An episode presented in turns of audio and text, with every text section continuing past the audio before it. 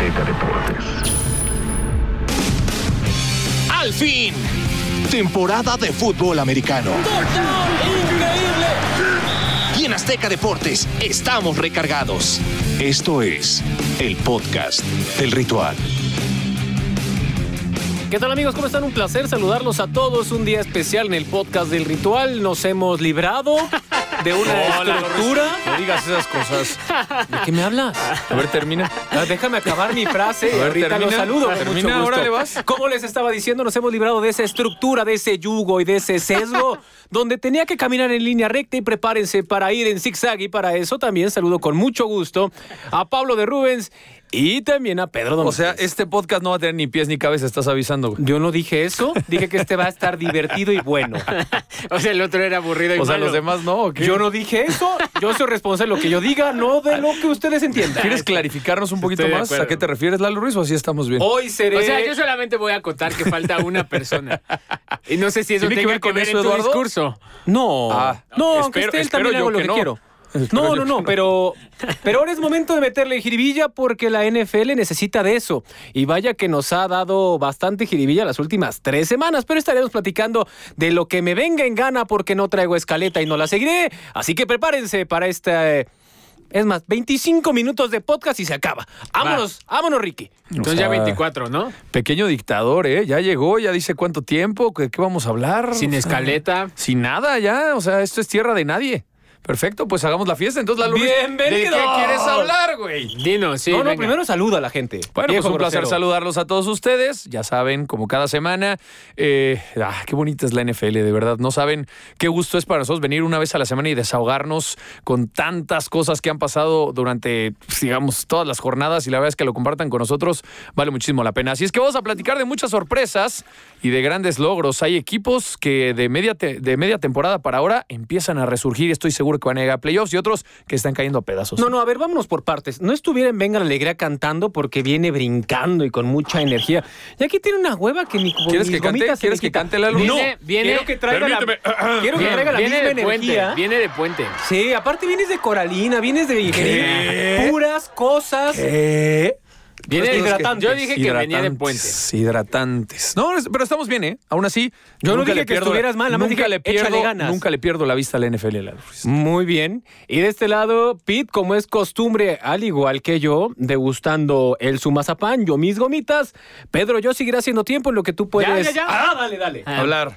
Eh, nada, semana corta porque hay juegos de Thanksgiving. Eh, pretexto perfecto. Food, Family, Football. Tres de las mejores cosas en la vida. Entonces, eh, creo que Belichick siempre decía que en noviembre empezaba la NFL. Yo creo que sí. A partir de mediados de noviembre hay cuatro equipos que creo que ahorita van en una tendencia, cinco equipos que van en una tendencia que neta el resto de la NFL se puede arrepentir de no haber aprovechado cuando los pudieron hundir y ahora ellos pueden hundir a todos los que se les pongan en su camino. Y hablando de hundir, vámonos con una organización que al inicio de la temporada, honestamente, no apostábamos porque tuvieran jugadores tan llamativos, tan explosivos, que tuvieran algo de qué hablar a lo largo de la semana. Y me refiero a los Colts. Ah, me encanta. Los Colts, después de la salida de Peyton Manning, ha sido una montaña rusa. Tuvieron también a Andrew Locke, apostaron su futuro a Locke, se les va Locke y se retira prematuramente. No tenía equipo, la neta. Después viene, pues, Jacoby Brissett, eh, broncas. Luego dicen con Filadelfia armemos el deal. Que está lesionado, que no está lesionado, que juega bien, que juega mal. Y lo, lo que más llama la atención se llama Jonathan Taylor, el nuevo líder corredor de la liga. Cierto, uno se lesionó, pero ni modo, esa es otra historia. Hay que hablar de Jonathan Taylor, señores. Digan lo que quieran, es su podcast. Dense. A ver, el tema de los Colts es de mis temas favoritos en las últimas semanas dentro de la NFL. Este equipo que inició tan mal y muy lento y con muchas, eh, ¿cómo decirlo? Áreas de oportunidad, ¿no? Sí, es políticamente que es incorrecto. equipo- Jugaban del riel y era Pues sí, espantoso pero es un equipo que necesitaba tiempo No, para no acoplarse. No jugaban mal, pero era un equipo que tenía semanas, neta, muchos sí errores. O sea, sobre todo muchos errores. Y ahí creo que es donde estaba realmente el problema. Había nuevos jugadores que tenían que acoplarse. El caso de DeForest Buckner, Sí. que no lloren todos los fans de los 49ers. 49ers. El caso de, de Carson Wentz, ¿no? El caso de una defensiva con Darius Leonard que tenía que liderar eh, varios de los rubros, o sea, eres el, realmente el playmaker, ¿no? Y ahora vienes con otros nombres que empiezan a jugar mucho mejor. Y el gran secreto de la NFL para tener jugadores valiosos es que el jugador haga mejor a los que están alrededor suyo. Y creo que ese es realmente lo que ha hecho tanto Carson Wentz como Darius Leonard. Tiene dos grandes capitanes de cada uno de los bandos. Frank Reich es un gran head coach, ya lo demostró. Es un head coach que sabe salir de la adversidad, que sabe ir hacia adelante. El único prácticamente dentro de la NFL que decidió apostar por Carson Wentz, por eh, alargar todavía su carrera dentro de la NFL. Y creo que ahí ha estado el gran secreto y ahí están los resultados. Hoy tienen seis ganados y cinco perdidos. El mismo récord que los Bills de Buffalo. Y no solamente eso, les pasó por encima 41-15. Un equipo que también ya perdió contra los Jaguars y que está teniendo muchos problemas. Estos Colts saben establecer el juego terrestre. Lo de Jonathan Taylor me encanta. El problema es el exceso de trabajo. Ya lo vimos con Derrick Henry. El exceso de trabajo tarde o temprano te cobra factura. Vamos a ver, espero no sea así, pero los Colts tienen que empezar a atacar por otros medios. Porque a ver, si tu única herramienta es Jonathan Taylor, tarde o temprano te la van a adivinar y va a ser tu única herramienta, la cual ya no sirve. Entonces, vamos a ver cómo va evolucionando el equipo. A mí me encanta, de mitad de temporada por ahí lo pronosticábamos desde hace dos semanas, los Colts son el caballo negro, ¿no? Ahí mismo sumo a Cincinnati, sumo a los Vikings, son equipos que van a cerrar muy bien la temporada. Y muchos dicen por ahí que empieza la temporada realmente en noviembre, ¿no? Donde sabes si los equipos traen o no para playoffs. Mi reconocimiento de verdad, lo que están haciendo estos Colts wow, está increíble y en una de esas pueden llevarse una división que por cierto estaba bastante competida, ¿no? A mí, a mí lo que más me gustó fue Frank Reich, que creo que no tiene el respeto como diseñador de jugadas que debería. Los Colts llegaron a este partido teniendo la mayoría de sus jugadas buenas, grandes, importantes por tierra, con acarreos inside zone, o sea, juego, juego por dentro de los tackles. Algo que hacía muy buen match la defensa de los Bills, que, o sea, juega básico 4-3, entonces todo se prestaba a Doc para que lo pudieran frenar. Carson Wentz jugó regular este partido. Y tú dices, ¿y ¿cómo si tu coreback te juega regular? Puedes meterle 41 puntos a una defensa que está repleta de talento. Bueno, Hicieron unas variaciones en la forma en la que atacaron. Hicieron un concepto que se le conoce como WAM, que es poner un, un ala cerrada que ayuda al guardia, no al tackle, y eso libera al tackle. Y entonces la mayoría de sus jugadas grandes fueron ahora por acarreos externos. Entonces, uh, yo por eso quizá no compraría el punto de que a Jonathan Taylor lo van a adivinar, porque no es tanto Jonathan Taylor, es, es Frank Reich, es la línea ofensiva, que es una de las mejores, poco a poco ha ido recuperando su nivel, Quentin Nelson, Braden Smith, y, y es que Frank Reich tiene un coreback que lo entiende y que ejecuta de la forma en la que se lo pide. Carson Wentz no necesita ser el mejor coreback, no necesita ser ni top 15 para hacer que este equipo le meta 41 puntos a los Bills. Jonathan Taylor para mí pasó la prueba de quién es el mejor, ¿no? Tú decían en algunos scouts que cuando tú vas a un campo y quieres saber quién es un jugador que vale la pena, no te fijes en el nombre, solo fíjate en los números y pregunta a la gente quién es el mejor. El 28 en el campo el domingo pasado se veía de lejos el mejor, o sea, más allá de Josh Allen, Jonathan Taylor tuvo un partidazo y creo, creo, o sea, no lo va a ganar, pero que tiene, está haciendo méritos para estar en la conversación del MVP. No lo va a ganar, insisto, y no le va a quitar, pero es un tipo de jugador como Derrick Henry. Si tú ahorita quitas a Jonathan Taylor de los Colts, esa ofensiva se cae pedazos y el equipo se viene abajo. Entonces, sí es muy, muy meritorio lo que está haciendo Jonathan Taylor, que ha evolucionado muchísimo como receptor. Hubo uno, un, el, la recepción de touchdown que tiene Jonathan Taylor. Yo pensé que era Nahim Hines. Nahim Hines es el corredor bueno para Mm, recibir. de las buenas manos. Y, y, y cuando vi la recepción, dije, ah, es Nahim Hines. Y cuando ya se voltea, dices, puta, era Jonathan Taylor. Ya o sé sea, todo. él no era así de bueno recibiendo eh, en college. Entonces, es una. Es, digamos, un, un resultado de un proceso que se ha venido trabajando muy bien de los Colts. Y en las últimas semanas, como decía Pablo, le están pasando por encima a casi todos. O sea, los Ravens le fue un, una descorazonada, pero casi les ganan. Luego a los Titans también estuvieron, los tuvieron ahí a tiro de piedra.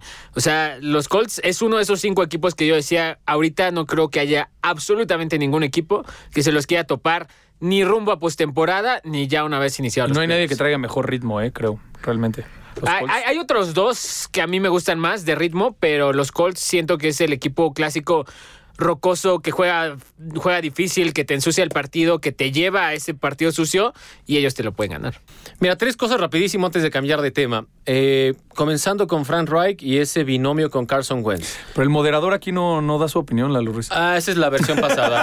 Esta versión es más chingona. Acá- esta es más chida, esta sida. Acá nada más era el. Esta no sí, le- sí, sí, sí. Y, Este, y un apunte. Exactamente. No, pero lo que les iba a decir rapidísimo, porque el tiempo es finito, yo dije 24 minutos y no íbamos de 10. A ver si es cierto. A ver, esto va en friega. Dos cosas. El binomio Frank Reich, Carson Wentz está comprobado que el entendimiento en el deporte y específicamente en la NFL y en la posición en la que juega Carson Wentz es fundamental por encima inclusive del talento nato. Entonces ahí se comprueba el primer punto y Frank Reich no se equivocó al hacer ese deal con Filadelfia cuando originalmente era Filadelfia está robando Indianápolis. Ahí le damos la razón a Frank Reich, más sabe el diablo por viejo que por diablo. La segunda, lo de Jonathan Taylor, no solamente Jonathan Taylor y no me parece que aunque sepas cómo juegues, lo puedas parar de seco, lo puedes limitar en ciertas ocasiones, eso sí te lo compro Pablo, sin embargo no puedes frenarlo por completo. Y en gran parte va con Frank Reich. Y la otra, de lo que nunca hablamos y se tiene que hablar, la línea ofensiva de los Colts es pieza fundamental para que Jonathan Taylor haya explotado como lo hizo. Y en gran parte fue por lo que decía Pedro, esa, ese guam como se le conoce en los Estados Unidos. Así que ahí está el tema de los Colts. Ya me dijo el productor que me está haciendo señas que le meta velocidad, que hablemos de Chicago. Y como el que estaba Nah, aquí le va a ¿por qué Chicago, esto va a ser finito ¿Qué y va a ser Chicago? bien rápido. ¿Qué turruntuntún con. Matt Nagy? ¿Se Pues larga ya. o no se larga? A Pues ver, sí, ahí dicen- salió, exacto, salió un reporte esta mañana, ¿no? Eh, cerca de un periodista en los Estados Unidos, eh, ganado- ganador de muchos premios por Para empezar, allá. un Pulitzer, ¿no? Desde Exactamente, para empezar, ¿no? Dentro del Pulitzer, que hay rumores fuertes de que el partido ante Detroit es el último partido de Matt Nagy con el equipo de los Bears de Chicago. Me parece lógico, es un equipo que no camina, es un equipo que ya lo hemos platicado aquí muchas veces y Pete, no me dejará mentir, a Pete nunca le ha gustado. No, Eh, lo a otros les dio un poquito de beneficio de la duda, pero al final del día ya lo, lo excedieron. Ya está en tiempos extras dentro de su cargo de Chicago. Lamentablemente tendrá que irse y claro que lo veo yo, o sea, podríamos confirmarlo en este momento porque están todos los argumentos en la mesa para que así sea. ¿Qué va a pasar primero? Y lo pongo sobre la mesa. Ustedes digan, el primero, esto va a ser como en fiesta de Como el de quinceañera. 100 mexicanos. Exacto. No, ese estaba, estaba La respuesta charro. más popular. No, tampoco, no, tampoco. no, o sea, el de- primero, de a que, ver quién conteste, atina el primero primero. que conteste me quedo con esa respuesta. ¿Qué es más factible que ocurra? ¿La primera victoria de Detroit o que se vaya Bandagui? Eh, La primera pri- victoria de Detroit. Madre. ¿Que pase primero? ¿Qué va a pasar primero? Sí, juega, juega mejor Detroit. Ah, bueno, porque pues, es su último partido, entonces a ver qué es lo que pasa. Bueno, Sí, yo les prometí que me quedaba con esa. Puede ser que gane Detroit, sí. Bueno, vámonos con la siguiente y tiene que ver con la victoria de Kansas City, pero no tuvo absolutamente Uy. nada que ver la ofensiva, sino cómo está cerrando la defensiva. Mucho hemos criticado, y me incluyo, las áreas de oportunidad, políticamente correcto, como lo diría Pablo, o lo flan, que es esta defensa, lo mal que está jugando. Hay, Tyron Matthew es una excepción dentro de este relajo, porque hay juegos en los que se salva, hay otros en los que no. Sorensen, juegos en los que juega muy mal, otros en los que está relativamente decente, pero era irregular la defensa. Si te vas a la estadística de los últimos cuatro juegos, que por cierto han ganado los últimos cuatro juegos los jefes, con todos los problemas en la ofensiva, en gran parte es por la defensa. Les han metido menos de 25 puntos en los últimos cuatro partidos. Entonces, ¿qué pasa con Kansas City? Ahí sí. Creo que está muy fácil la lectura. La NFL lo echó a perder. Tenían la oportunidad perfecta y la desperdiciaron. Tenían la oportunidad de oro para sepultar lo que parecía una dinastía. Lo echaron a perder, una conferencia americana sumamente débil. Y ahora le abrieron las puertas de par en par a los Chiefs de Kansas City, que una vez más ya están como uno de los equipos más sólidos de la NFL, sin haber resuelto todavía al 100% sus problemas y sus ajustes ofensivas. Defensivamente, las últimas cuatro semanas, top 10 en DBOA, que es el mejor parámetro real para medir una unidad defensiva u ofensiva, top 10. La defensa top 10 de la NFL ahorita pertenece a los Chiefs de Kansas City, haciendo cosas muy básicas. Una de ellas, Chris Jones lo mueven de regreso al centro de la línea defensiva. ¿Y qué, cómo jugó el último juego? Qué 3.5 bárbaro. capturas. Le ponías enfrente a Connor Williams, a Zach Martin, a- al que sea, lo aniquilaba. Otra cosa muy básica, Frank Clark ya te había demostrado que juega mejor en un lado. Entró Melvin Ingram a la ecuación, ese trade de último, en el último día de traspasos, y sorpresivamente, que no debería ser sorpresa porque es un gran jugador, ya puedes generar presión de ambos lados. ¿Qué pasó contra Dallas? Dallas le encanta, a Dak Prescott le encanta jugar 2-2. O sea, tener dos receptores de un lado, dos del otro, en vez de tener 3 y 1 o, La formación o balanceada. 1-3. Ajá, exacto. Porque le gusta ver el campo y la defensa rival donde está desbalanceada. La cantidad de carga que le mandó Steve Spañuolo, el coordinador defensivo de los Chiefs, es prácticamente imposible de defender cuando estás 2-2. Porque te permite llegar por cualquiera de los dos lados y Dak Prescott sufrió demasiado en sentido de que sus receptores eh, no son eh, jugadores habilitados para jugar el eh, balones divididos, 50-50. Mari Cooper y CeeDee Lamb lo pueden hacer de vez en cuando, pero su mejor producción sabemos que es pases profundos o lo que producen después de la recepción. No son Julio Jones, no son Calvin Johnson, que les lanzas el balón y a ver quién lo baja. A Mari Cooper baja por COVID. CeeDee Lamb al medio tiempo se va por una conmoción. Después de eso, Dak Prescott, cuatro pases de 16 intentados de 10 o más yardas. ¿Sabes quién de esta semana fueron los únicos dos corebacks peores en ese departamento en la NFL? Tim Boyle de Detroit y Matt Ryan de los Falcons, que tuvo un juego Es- pésimo contra, los, Patriots. En esa categoría está Dak Prescott, que yo y lo llegué a nominar como MVP y me parece hiciste? que con razón. Los Cowboys estaban acostumbrados a hacer una ofensiva que dictaba el tiempo de los partidos y ahora no pudieron hacer nada ofensivamente contra los Chiefs, no pudieron mandar el balón profundo porque no supieron adecuar a los blitzes que mandaba Steve Steve Spañuolo y una vez que buscaron una solución, la solución básica cuando te mandan carga son pases pantalla, ¿no? Te liberas de la presión rápida. No, este Terrence Steele jamás entró en sintonía en el juego. Lael Collins tampoco supo qué le pasó. Zeke Elliott se violento. Tony Pollard no tuvo reacción. Los Chiefs de Kansas City defensivamente ya están.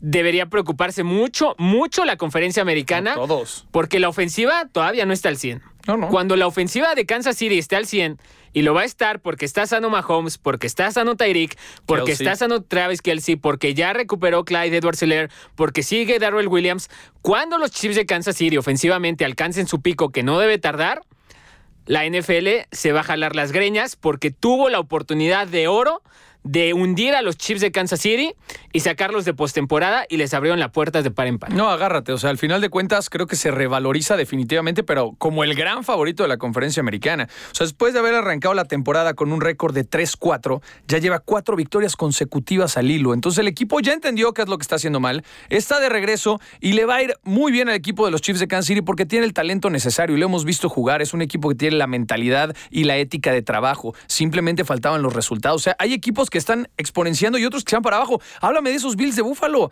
Es un equipo que no sabe corregir y que le está costando mucho trabajo. Yo no sé si en los playoffs vamos a tener esos Bills que pronosticábamos al inicio de la temporada que podrían llegar a la final de la conferencia. Lo veo muy difícil, la verdad, pero hoy por hoy Kansas City está haciendo grandes cosas. La victoria contra la los Dallas Cowboys creo que fue también un statement importante que estábamos esperando para decir, a ver, si son de verdad o van a empezar otra vez a- a- con estos eh, pequeños errores o estas bajas de rendimiento.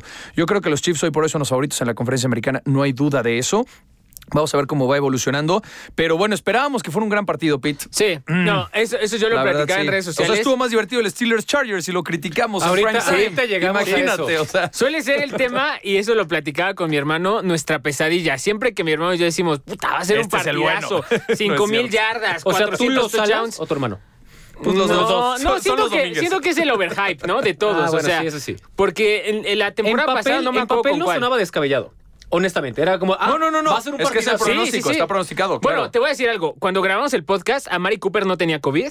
Correcto. Y CeeDee Lamb no Estaba sabíamos 100. que se iba a conmocionar al medio tiempo, ¿no? Eso condicionó mucha parte del partido. Ahora, yo lo único que quería agregar a lo que decía Pablo es que esta es una victoria diferente para los Chiefs. Porque Mahomes en su primera serie a mí me sorprendió muchísimo que no lanzó un pase de más de 10 yardas, ni siquiera uno, y la serie acabó en touchdown. Yo dije, ahorita responden los Cowboys y esto va para el nada. cielo. No respondió los Cowboys y Mahomes siguió en ese tenor. En ese Creo que en las primeras tres series solamente hizo un pase de más de 10 yardas. Esta fue una victoria sucia. O sea, sucia en el sentido de que fue tosca, trabada por parte de los Chips. Pero súper valioso. Pero ¿sabes qué? No fue contra Jordan Love. O sea, no fue contra Jordan Sí, Love sí, de, los sí, de Packers, los Packers. Fue contra Dak Prescott, que sí no tenía a Mari Cooper, no tuvo a Lamb. Pero es un una ofensiva con que esa- era top contra 5 esa de la defensiva NFL. y esa Entonces, defensiva también. fue, fue una victoria, como dice Pablo, muy, muy importante. Yo sí creo que los Chips de Kansas City de aquí van para arriba. Y lo mejor de todo es que, honestamente, Ni siquiera por su mente cruzó un hombre como Josh Gordon. Imagínense Sí. que un hombre de ese calibre, con ese talento, ni siquiera figure en esta ofensiva. Agárrense, de verdad, como decía este maestro de antaño, agárrense de las manos porque se va a poner de variedad. Bueno, ahí está lo que ocurrió con los jefes de Kansas City y la, el renacer de su defensa. Ahí está para su ilustración en el podcast. El renacer de la defensa de Kansas City. Bueno, Están de vuelta más- los Chiefs, sí, Eh, yo también estoy de acuerdo. muy bien, muy bien. Bueno, vámonos con otro de los duelos que honestamente los Chargers siguen siendo los Chargers con una sola y gran diferencia. Exactamente. Los Chargers de los últimos 8 9 años y han sido asiduos a este equipo independientemente de su ubicación geográfica. Era un equipo que competía, pero hacía todo para perder al final. Hacía absolutamente todo para que se fuera al precipicio. Hoy los Chargers tienen momentos oscuros, muy oscuros, otros muy claros, pero sobre todo ya entendieron cómo ganar los partidos. Me parece que le han roto el corazón a los aficionados de los acereros que ya estaban saboreando esa sexta victoria de la temporada que se quedaron con 5-4-1. Después de lo que hace Justin Herbert, que es extraordinario, no solamente los pases de anotación, la cantidad de pases completos de los intentos lanzados, sino además se quedó a 10 yardas de correr las 100. Sí.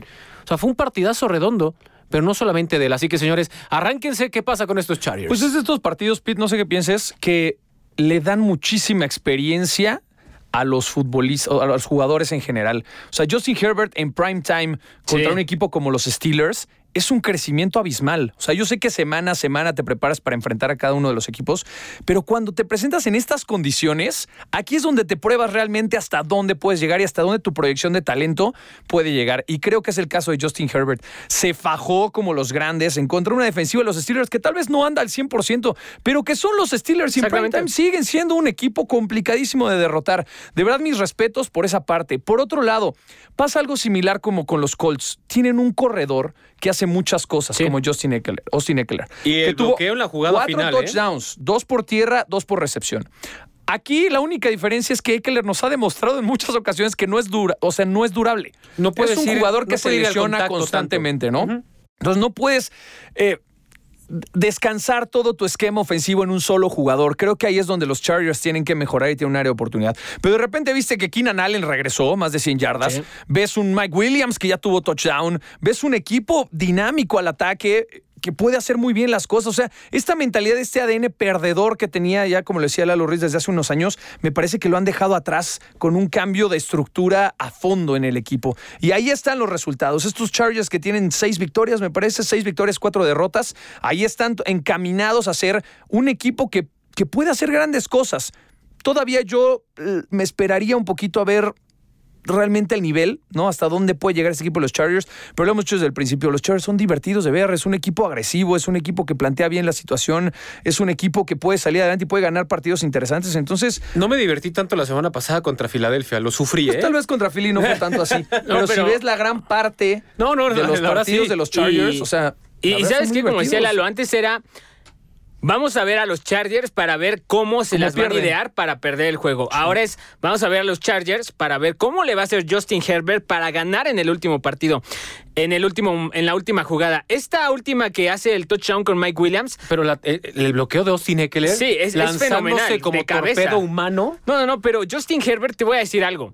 Puede, puede, y ahorita así de memoria, estoy casi seguro que sí sería, que sea el mejor coreback lanzando pases a los costados en el segundo y tercer nivel de la NFL. No creo que haya un coreback que tenga un balón más bonito en esas trayectorias que Justin Herbert. porque Justin Herbert no solamente le pone el toque, a los pases que necesitan toque, que necesitan esa clase, precisión, les pone una velocidad que es muy difícil de describir porque, por ejemplo, tú la ves en Mahomes y es más velocidad que toque. La ves en Rodgers y es muchísimo más toque que velocidad. La ves en ya gente con, con más cañón de brazo como Matthew Stafford, velocidad, ¿no? Eh, Kyler Murray. Josh Kyler Allen. Murray creo que pudiera ser el que le compitiera ahí.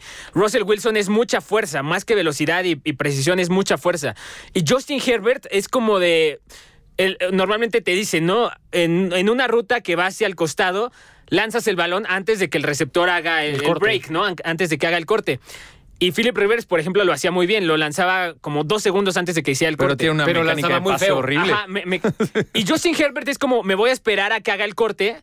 Y es porque, porque tengo la velocidad para que el balón llegue incluso antes de que el defensa siquiera alcance a voltear. O sea, es muy, muy extraña la forma y muy, muy bonita la forma en la que lanza Justin Herbert a los costados. Y hay una jugada que hace hacia el centro, en la cual tiene una mecánica, la voy a poner en mi Twitter porque la, la vi hoy en la mañana. Arroba Pedro Dom G, arroba de Rubens P, arroba Lalo Ruiz Bueno, Oficial. Ahí nos no pueden seguir, nada. pero en la, en la- en la cuenta de Twitter, eh, que normalmente tú sabes que los corebacks les dicen que plantan el pie de adelante y de ahí empieza el movimiento Ajá. para tomar el- el- la fuerza. Justin Herbert como que da dos, dos pasos con el pie de atrás, como si estuviera bombeando, y suelta una raya en el centro a Keenan Allen entre tres jugadores de los Steelers que dices, no me jodas la precisión, la velocidad, la rapidez, la No, fuerza no, y con los la que tamaños, señor, los tamaños. Y entonces cuando tienes un ¿Tamaños de coreback Tamaños ¿De agallas. De hígados, De de agallas. hígados. ¿Hígados tienen más de uno? Agallas. Cuando Dilo tienes un- con todas sus letras. Cuando tienes un coreback ¡Eh, así, cuando tienes un coreback así, la neta, sabes que puedes ganarle prácticamente a quien sea. Y yo coincido con Pablo, creo que este año no era el de los Chargers candidatos a. Creo que ese es el próximo año. Y otra vez. Pero hoy se podrían colar, que esa no, es la se gran van a. noticia. Yo creo que se pueden colar. Pero creo que el Ya próximo año es el de verdad en el que en el que la conferencia americana y la misma división de los Chiefs deberían poner mucha atención en lo que está haciendo Justin Herbert y Brandon Staley. Y por cómo llegó y cómo se hizo de la titularidad y cómo jamás la soltó. Será una gran historia dentro de una década, quizás década y un lustro en 15 años. Ojalá Va dure. a ser el. Yo creo que sí va a durar porque sobre todo es inteligente. Sí. Es muy inteligente a diferencia de otros corebacks atléticos en su plenitud, que van y se estampan, que no está mal. ¿No te parece que corre un poco como Andrew Locke? Sí. O sea, o sea no, no es tan rápido, ni es tan ágil, Pero es más inteligente, Pero me es- parece. ajá, y Andrew no va al era golpe muy- ir Andrew al Luck golpe. brusco. Andrew, Andrew, Andrew golpe. jugaba, jugaba Sí. como linebacker. Pero también porque él era más grande. O sea, Andrew Locke tenía un cuerpo más grande. O sea, Sí, es parecido a lo que quedó. pasa con Big Ben. Sí. Hombres de ese cuerpo saben que pueden ir pero al golpe Justin y Herbert, van a... Justin Herbert es es, el inteligente. tamaño de Big Ben. Sí, sí. Ese es el gran tema de, de Justin Herbert. O y sea, se por ejemplo, mucho más Ajá. ágil que Bueno, en el mucho prime, más. Pero que en el prime de Big Ben. O sea, y algo que nada más te quería decir es, yo hice una encuesta que decía, ¿saben cuál es el único jugador que en la NFL, en toda la historia, ha lanzado más de 300 yardas y ha corrido 90 yardas en un mismo partido? Y yo pues puse, hay opciones que Ajá. de gente que pensarías, Cam Lamar, Newton. Cam Newton, Russell Wilson, es Justin Herbert. Sí, sí. O sea, es una brutalidad ahora que ya sabemos No. que tiene esta doble amenaza. Que Que la inteligencia generar. con la que corre, o sea, Sí. fue, promedió 10 yardas por acarreo. 10 nomás, yardas por acarreo. O humildemente. sea, o sea, es inteligente. ¿Te, acuerdas a Matthew hace. Stafford cuando lo- lo- las dos derrotas que ha tenido los Rams, que es porque le quitan todo y le dejan la parte del Y centro se para ahoga. correr? Y se ahoga. Y Justin Herbert, yo siento como que este fue una evolución de Matthew Stafford de, ah, yo sí puedo correr. Para Y que yo no digan, romper. para que no digan que no se Tómala. informen este podcast rapidísimo y va a ser les voy a dar ¿Cuánto tiempo, tiempo habías muchachos. dicho, Lalo? 24, pero para mí el tiempo es subjetivo. Es, yo soy como Dalí. No soy un genio, sino lo subjetivo del tiempo. Por el mustache. No, brincos diera, pero ahí vamos, en ese Ahí vas, ahí vas, ahí vas. Gracias, don Porfirio. Bueno, ay, después del comercial, eh, ¿cómo está la conferencia americana? Baltimore eh, está como líder, le sigue Cincinnati, luego los Steelers y hasta el final los Browns. El este, los Patriotas por encima de los Bills. Nadie, la neta, hubiera pensado eso. Ni Sí, los no. aficionados de los Ahí Patriotas. Lalo no Ruiz, ahí Lalo Ruiz. Miami y al final los Ruiz. Jets, luego en el sur Titans, Colts, Texans y Jaguars y en el oeste Kansas, eh, Chargers, Broncos con lo de Cortland Sutton y después toda esta configuración que se está armando que la neta, yo están haciendo la cama para que llegaran Rogers, pero bueno. Y en la nacional, Green Bay es el líder. En el norte, en el este, los vaqueros. En el oeste, Y hablando del este, Arizona. ¿en dónde está Jason Garrett? ¿Alguien sabe, muchachos? Está despedido. Ah, bueno, vaya, se nos acabó la ilusión del, Desde 2020. del coordinador ofensivo. Desde 2020, ¿sabes cuál es el equipo con menos touchdowns ofensivos en la Los NFL? Giants. Los effing Giants de Nueva York. Claro. De el señor effing Ahora, Jason Garrett. ¿entiendes la frustración de Odell Beckham? o- No, no, no. vamos? O sea, Esto es para que Tony Romo tenga más credibilidad para ir al Salón de la Fama. Cargar a los Cowboys a playoffs tantas veces a costa de No, Jason pero- Garrett. Toma. Pero ¿quién- Tómala. ¿quiénes tenía también de receptor? No, no, no. ¿Cuál? Dime, No, eran sí. muchísimos. A ver, eran seamos dos. objetivos, güey. Tenía Mari Cooper. Tony Romo tiene No, todas Tony las Romo, Tony estadísticas. Romo, no tenía Mari Cooper. No, no, no, estamos Ah, hablando de Tony, Tony Romo. Romo. Ah, Sí, Tony Romo. Tony Romo Jason tiene Garrett. todas las estadísticas de la franquicia. Sí, ningún vaquero las lo que tú me digas. Sí, y seguramente Dak Prescott las va a romper. Pero claro que muchas veces no fue culpa del coreback. Ah, bueno. Gran parte de las veces. Vamos a otro tema porque hablamos de los vaqueros y se pone escabroso esto. Entonces, vamos a hablar de otro equipo que ha tenido una seguidilla de derrotas. Y hablamos específicamente uno que era candidato para estar no solamente en postemporada, sino para muchos a Super Bowl. Con la ¿Los llegada Bills? de. ¿Eh? ¿Los Bills o quién? No, de los Bills, tristemente, hoy los dejaremos Me en paz. hiciste, me mal. hiciste intriga. Sí. Pero A el ver, otro, sonaba. los Rams. Pero descansaron. Por eso. ¿Qué va a pasar con los Rams? Bueno, está bien. ¿Qué va a pasar con ¿Qué los va a pasar? Yo creo que los Rams van a llegar a playoffs. Eh, Ahí no hay duda. O sea, yo, yo- veo los Rams en playoffs. Hoy por hoy necesitan tiempo de acoplarse. A ver, se te lesiona Robert Woods la misma semana que traes a Odell Beckham. Uno del Beckham que tiene que estudiar el libro de jugadas, que tiene que ser mucho Entrenó más relevante dentro del equipo. Von Miller es lo mismo. O sea, tienen que acoplarse mucho mejor. Los Rams son un equipo que ha demostrado ser inconsistente, pero está echando la casa por la ventana. Cualquier cosa que no sea Super Bowl, Es para fracaso. los Rams es fracaso. Y ese objetivo no lo tienen todos los equipos de la liga, porque hay realidades y tenemos que ser objetivos. Los Rams, si no tienen Super Bowl, es fracaso. Claro que van a estar en playoffs. Eso es un hecho. Más allá de los playoffs, no lo sé, porque si te enfrentas a unos Packers que están jugando muy bien, a unos Cardinals con Murray, evidentemente, porque si no, este equipo es totalmente distinto. Si te enfrentas por ahí en estos partidos de, de- conferencia, yo veo bien difícil que el equipo de los Rams pueda pasar a instancias importantes. Yo me preocuparía si hoy por hoy fuera aficionado de los Rams, porque no están al 100%. ¿eh? Los nombres están, pero por algo no está el accionar del equipo. Bueno, pues ahí está lo que ocurre con los Rams. Oigan, lo voy a poner porque esto es una bonita democracia. La neta, yo no soy pro de hablar de lesiones, pues ya de por sí es un sabor amargo. ¿Quieren hablar de lesiones? Mejor de los de Thanksgiving, ¿no? Exactamente, así que hoy, hoy no hay lesiones, así que perdón esta sección. Sale ahí. Adiós. Viene, viene ahora la época del Esa Igualito, época. ¿eh? Igualito. Exactamente.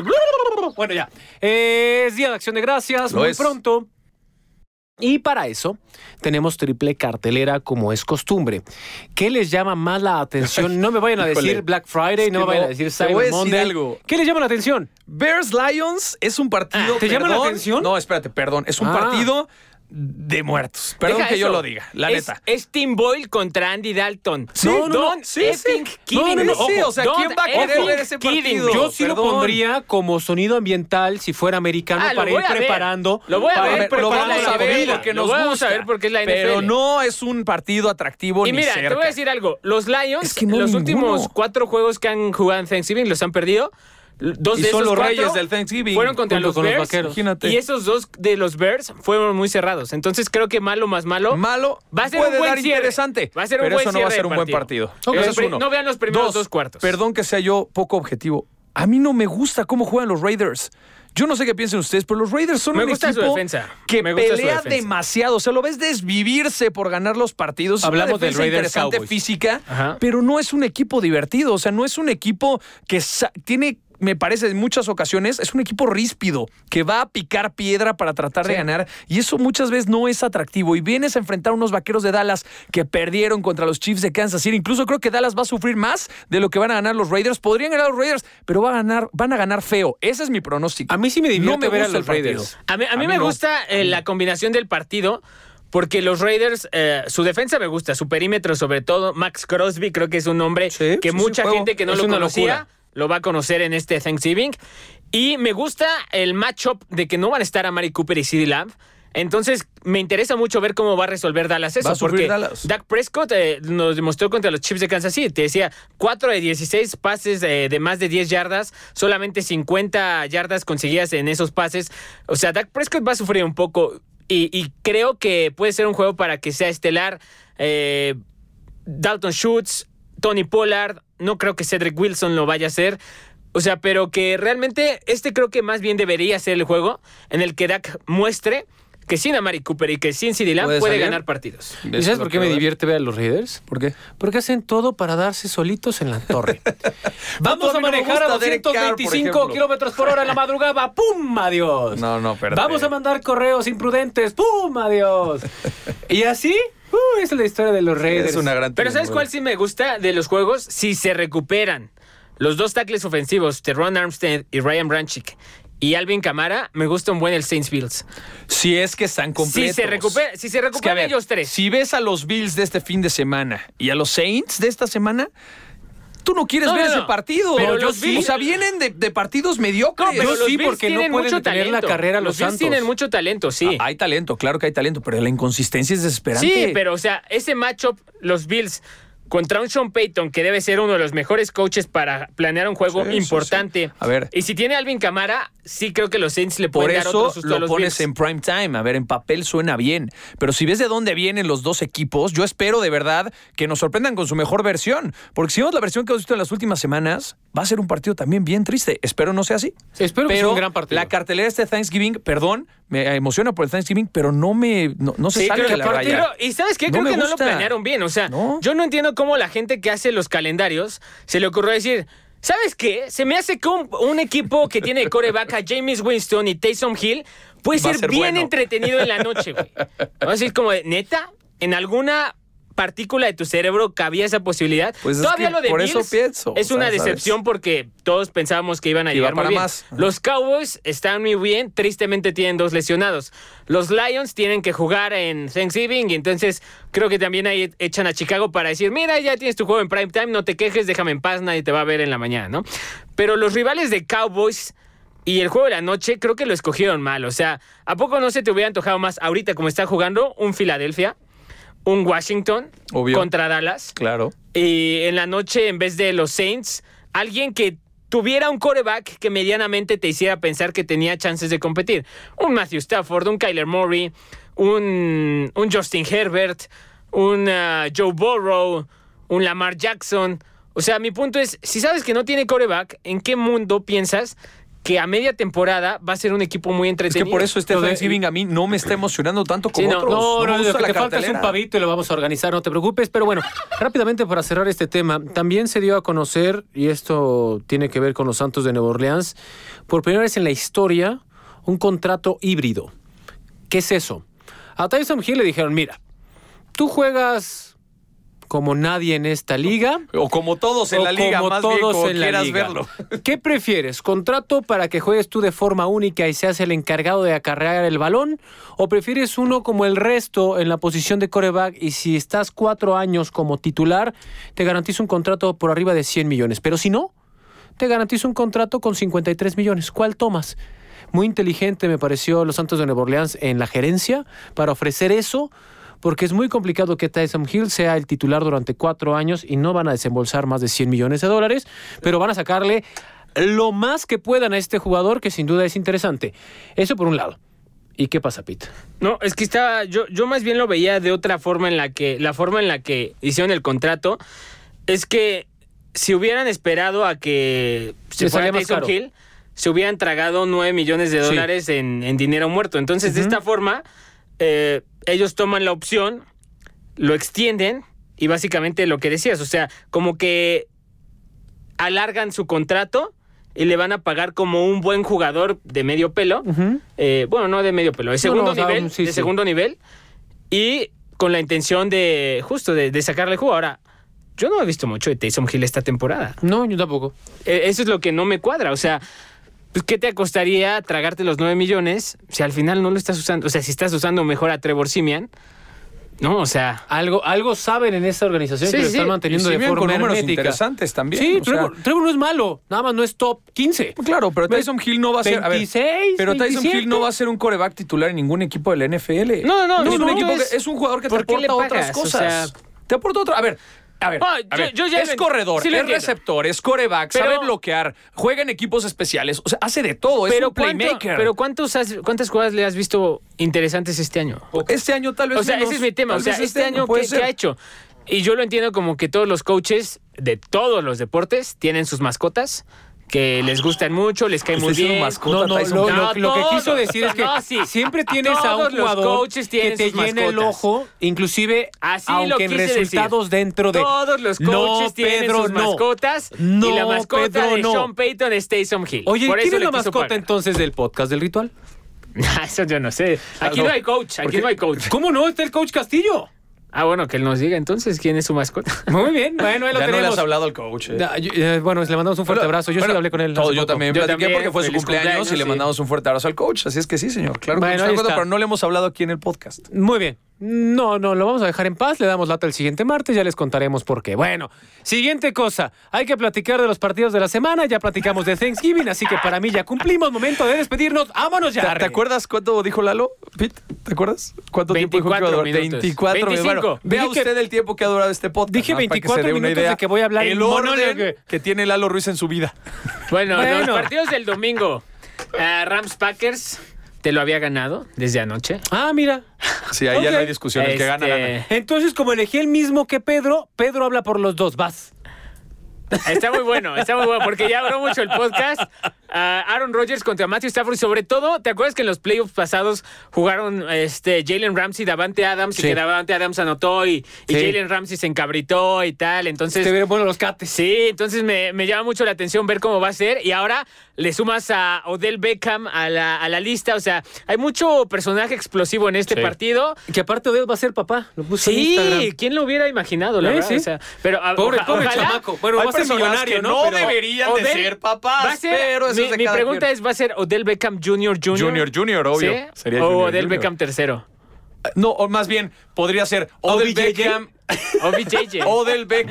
Es que no, porque su papá también es. Es que sería algo como Steve Smith, que ahora es Steve Smith Senior, porque ya se convirtió en papá. Ah, ya sería sabes, cool que Odell Beckham algo, ahora algo pasara ahí, a ser Odell Beckham Senior. estaría bien. Estaría estaría muy el cool. Ya sabes, condenado. ya no es el Junior Pero bueno, Junior, güey. eh, los Packers para mí son el segundo mejor equipo de la NFL y los Rams les surge ganar contra un rival importante porque ya después el calendario se les hace muy, muy un poco más a modo, pero siento que necesitan una victoria statement de pegar en la mesa y decir, no, se equivocaron, sí somos candidatos a Super Bowl y creo que no hay mejor opción que contra Aaron Rodgers y Davante Adams. Similar a lo que pasaba con los Chiefs la semana pasada contra Dallas. Entonces de que esas efemérides que a nadie le importan, pero Hoy hace están siete aquí para saberlo. Hoy hace siete años, ya que hablábamos de Odell Beckham Jr. OBJ. Fue esa atrapada.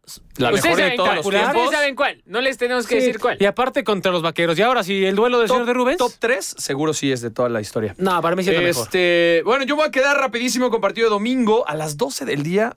No lo entiendo, pero al final, bueno, quiero ver otra vez a Tom Brady enfrentarse a Frank Reich después de aquel bueno, Super bueno. entre los Patriotas contra Filadelfia. El Tampa Colts para mí es el partido a seguir esta semana. Los Colts están jugando muy bien y el equipo de Tampa Bay tiene que sacar los resultados. Está a siete victorias, tres derrotas. La verdad es que no está mal en cuanto a récord, pero es un equipo que ha tenido sus deficiencias a lo largo de la temporada. Entonces, quiero ver este partido por las defensivas, quiero ver este partido por dos equipos que son ofensivamente hablando muy poderosos y porque quiero volver a ver a Tom Brady enfrentar a Frank Reich, que le hizo la vida imposible en aquel Super Bowl contra Filadelfia. Entonces, ¿habrá un Philly Special? No lo sabemos, averígüelo. Un ese Bills partido. Special. Sí, sería, sería con otro especial, pero bueno, también Hay es otros especial. dos juegos, Lalo, antes No, de que ya vámonos. No, no, neta, estos están A ver, muy buenos. dime. Titans Patriots. Muy Está bueno. muy bueno. Van a ganar los Titans porque siempre Bravo se le complica a los Patriotas. No, yo creo que ahora sí le va a ganar Belichick. Ojalá, Porque ojalá. ya le debe Bueno, muchas. le debe y el otro varias, está ¿eh? Derrick Henry. Y el Sí. otro, dos equipos que vienen en ascenso, igual que los Colts, nadie se los quiere topar. Y el que gane, siento que se mete a playoffs, 49ers Vikings. Sí, Ok. sí, También gran va a estar duelo, muy claro. bueno. Para mí Vikings ya también es de acabé, estos que suben. Perdóname. Fantástico. Listo. Nosotros también. Nos vamos. Buena tarde. See you. Pásela bien. No te pierdas el próximo episodio del podcast del ritual.